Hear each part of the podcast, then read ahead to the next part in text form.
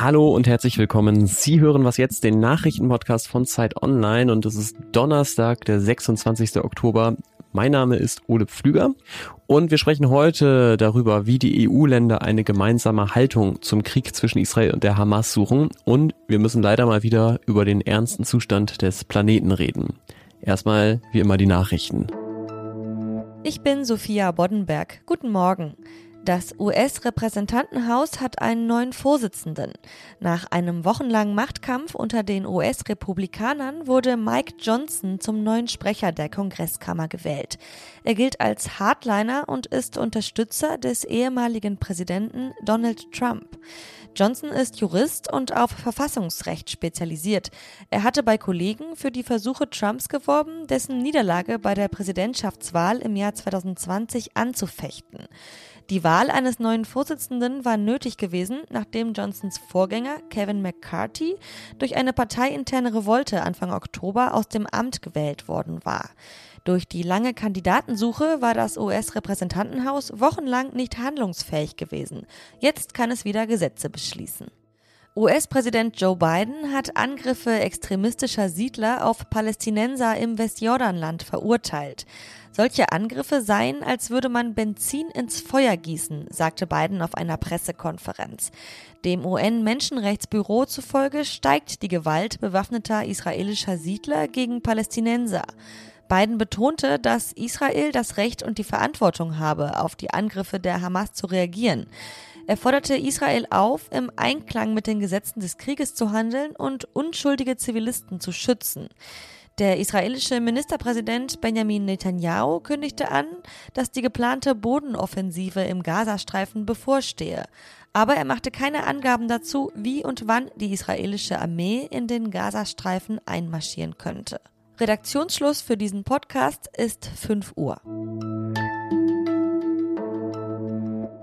So außergewöhnlich und schrecklich und beängstigend die Lage im Nahen Osten gerade ist, die Welt der Politik hat trotzdem, wie bei so vielen Krisen, ihren eigenen und irgendwie auch ritualisierten Umgang damit.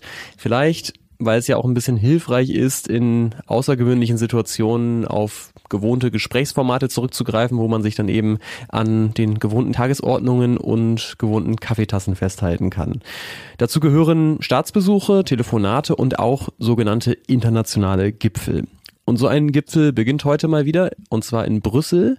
Die Staats- und Regierungschefinnen und Chefs der EU-Länder kommen dafür zwei Tage zusammen und sie wollen eine gemeinsame Haltung zum Krieg in Nahost finden oder zumindest sich über ihre unterschiedlichen Haltungen austauschen. Wie das konkret aussehen könnte, das bespreche ich jetzt mit unserem Frankreich-Korrespondenten und EU-Kenner. Das ist Matthias Krupa. Hallo Matthias. Hallo Ola, grüß dich. Sind sich die 27 EU-Staaten denn eigentlich halbwegs einig in ihrer Bewertung der Situation im Nahen Osten? Ja, auf dem Papier sind sie sich mittlerweile einig. Alle 27 verurteilen den Terrorangriff der Hamas. Alle 27 sprechen Israel das Recht auf Selbstverteidigung zu. Alle 27 betonen die humanitären Nöte der Palästinenser im Gazastreifen. Alle 27 fordern die Freilassung der Geiseln von der Hamas. Nichtsdestotrotz hat die EU unmittelbar nach dem Angriff der Hamas mit sehr unterschiedlichen Stimmen gesprochen. Das liegt auch daran, dass äh, einige, unter anderem auch Kommissionspräsidentin von der Leyen, sehr vorgeprescht sind und aus der Sicht eben einiger Mitgliedstaaten sehr einseitig israelische Positionen eingenommen haben. Welche Länder sind das, denen von der Leyen da zu weit gegangen ist? Die Länder, die äh, traditionell eine große Nähe oder ein großes Verständnis für die palästinensische Seite haben, namentlich Irland interessanterweise. Das sind Spanien, das ist Portugal. Ähm, dazu gehört auch Frankreich, was äh, immer einen sehr engen Kontakt zum Libanon gepflegt hat. Dazu gehören dann auch kleinere Länder wie Belgien oder, oder, oder Luxemburg. Die Hauptfrage ist ja, ob sie sich darauf einigen können, gemeinsam eine Feuerpause im Gazastreifen zu fordern. Welche Auswirkungen hätte das denn, wenn sie das schaffen? Oder anders gefragt, wie groß ist eigentlich der Einfluss der EU im Nahen Osten? Ehrlicherweise hat es äh, nicht viele praktische Auswirkungen.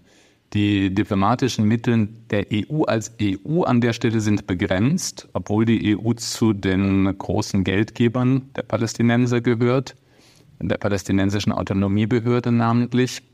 Was eben in den letzten Tagen, in den letzten Wochen stattgefunden hat, ist eine rege Diplomatie. Man sieht das vor allen Dingen in diesen Tagen am französischen Präsidenten, der erst in Tel Aviv war, der dann weitergefahren ist nach Ramallah, Mahmoud Abbas getroffen hat, dann in Jordanien war, dann äh, nach Ägypten weitergefahren ist. Also es ist der Versuch, rundum auf die beteiligten regionalen Akteure einzuwirken. Die Israelis selber werden sich in ihrem Vorgehen kaum von der EU irgendwelche Vorschriften machen lassen. Das liegt ja vielleicht auch ein bisschen daran, dass es eben noch einen anderen Krieg gibt, der die EU noch etwas direkter betrifft, weil er eben direkt an ihrer Grenze stattfindet, und zwar der in der Ukraine. Spürt man da so ein bisschen auch die Sorge, dass der jetzt aus dem Fokus gerät, also vor allem aus dem Fokus der USA? Absolut. Natürlich ist das der Konflikt, der die Sicherheitsinteressen der Europäischen Union oder der europäischen Länder noch unmittelbarer betrifft. Und die Sorge gibt es, dass die Amerikaner wackeln könnten.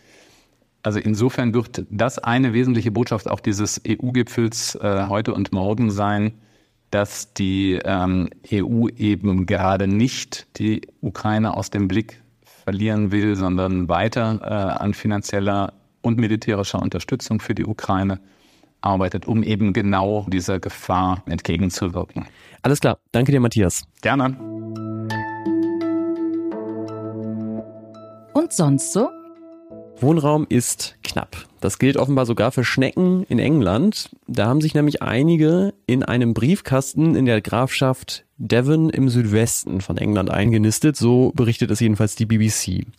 Wer da jetzt seine Post einwirft, muss damit rechnen, dass der Umschlag zwar ans Ziel kommt, aber, das sagt die Royal Mail, mehr oder weniger stark angeknabbert, weil es so einer Schnecke offenbar schmeckt, wenn sie am Kleber der Briefe schleckt. Die Royal Mail sagt weiter dazu, wir entfernen die Schnecken immer wieder, aber sie sind sehr entschlossen und kommen genauso oft zurück. Das heißt, wer ganz sicher gehen will, der soll seine Post gerade lieber in die Filiale bringen. Wenn sich der Mond vor die Sonne schiebt, spricht man ja von einer Sonnenfinsternis. Und so gesehen habe ich den Eindruck, dass wir gerade in einer Welt mit einer vielfachen Krisenfinsternis leben, zumindest was die Aufmerksamkeit angeht.